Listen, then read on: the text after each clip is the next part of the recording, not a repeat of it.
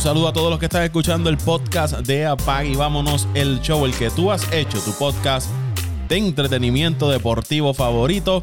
Agradecido por el respaldo que le dan todas las semanas a este podcast. Les recuerdo que nos pueden seguir en Apple Podcast, Spotify, Evox, TuneIn. Ahí se suscribe, es gratis este podcast y puede recibir a través de las notificaciones cuando hay un episodio nuevo. Les saluda Paco Lozada y en esta ocasión les voy a traer a ustedes los movimientos que se realizaron en el baloncesto de la NBA con motivo a la fecha límites de cambios, que era el 25 de marzo. Y aquí les voy a traer a ustedes un resumen de cuáles fueron los movimientos que se dieron. Esto no va a ser un análisis, más bien es un podcast informativo para que ustedes conozcan cuáles fueron las transacciones que se dieron en la fecha límite de cambios del baloncesto de la NBA. Temprano en el día se anunció de que el equipo de Denver había adquirido al centro Jabal Magui desde el equipo de los Cavaliers a cambio de Isaiah Hartenstein, un pick de segunda ronda del 2023, un pick de segunda ronda del 2027. Fue lo que recibió el equipo de Cleveland a cambio de Magui. Los Bulls de Chicago estuvieron bien activos y adquirieron a Nicolas Buksevich y Al Farouk Aminu desde el equipo de Orlando a cambio de Wendell Carter Jr., Otto Porter Jr., un pick de primera ronda del año 2021, que está protegido top 4, y un pick de primera ronda del 2023, que también está protegido top 4.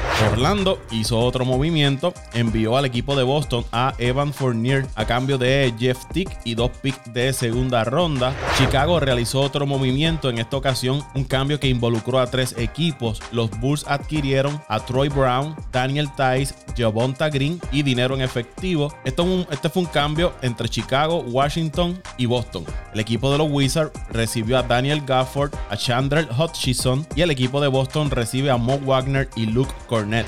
Otro movimiento que hizo Orlando envió a Aaron Gordon al equipo de Denver a cambio de Gary Harris, RJ Hampton, un pick de primera ronda protegido top 5 del año 2025. Miami adquirió a Nimenya B. Alitza, el serbio desde el equipo de Sacramento a cambio de Mo Harkless y Chris Silva. Los Raptors cambiaron a Norman Powell al equipo de Portland a cambio de Gary Trent Jr. y Rodney Hood.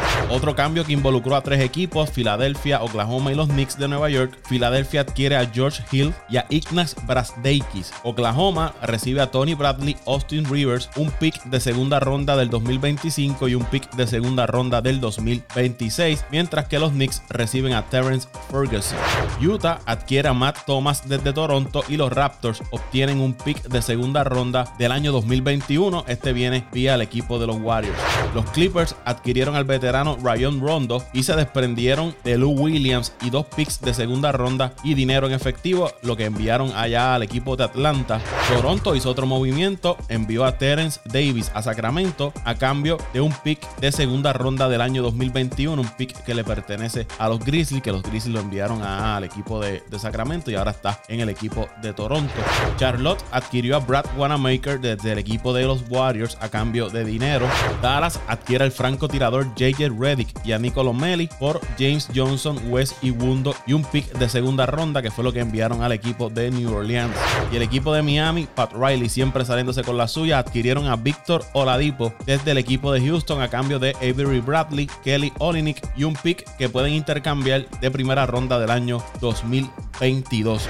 Estos fueron los movimientos que se dieron durante la fecha límite de cambio del baloncesto de la NBA. Se rumoró cambios por eh, Kyle Lowry, se quedó con Toronto, Lonzo Ball permaneció allá con los Pelicans, los Lakers, un equipo que se había rumorado no realizaron movimientos, tampoco el equipo de los Warriors de Golden State que se había dicho que estaban tratando de cambiar a Kevin Obre, los Bulls retenieron a Lowry Markinen, otro nombre que había sonado, uno de los posibles cambios era Markinen por Lonzo Ball. Y ahora lo que viene es los llamados buyouts cuando los equipos deciden comprar los contratos de los jugadores para que estos vayan a la agencia libre y puedan firmar con el equipo que tenga el espacio disponible para hacerlo.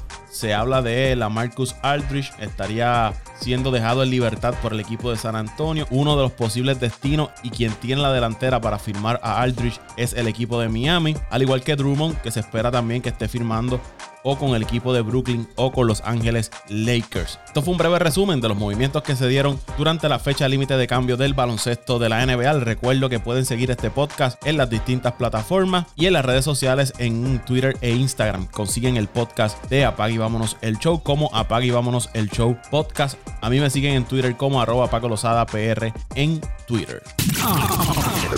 Vámonos el show.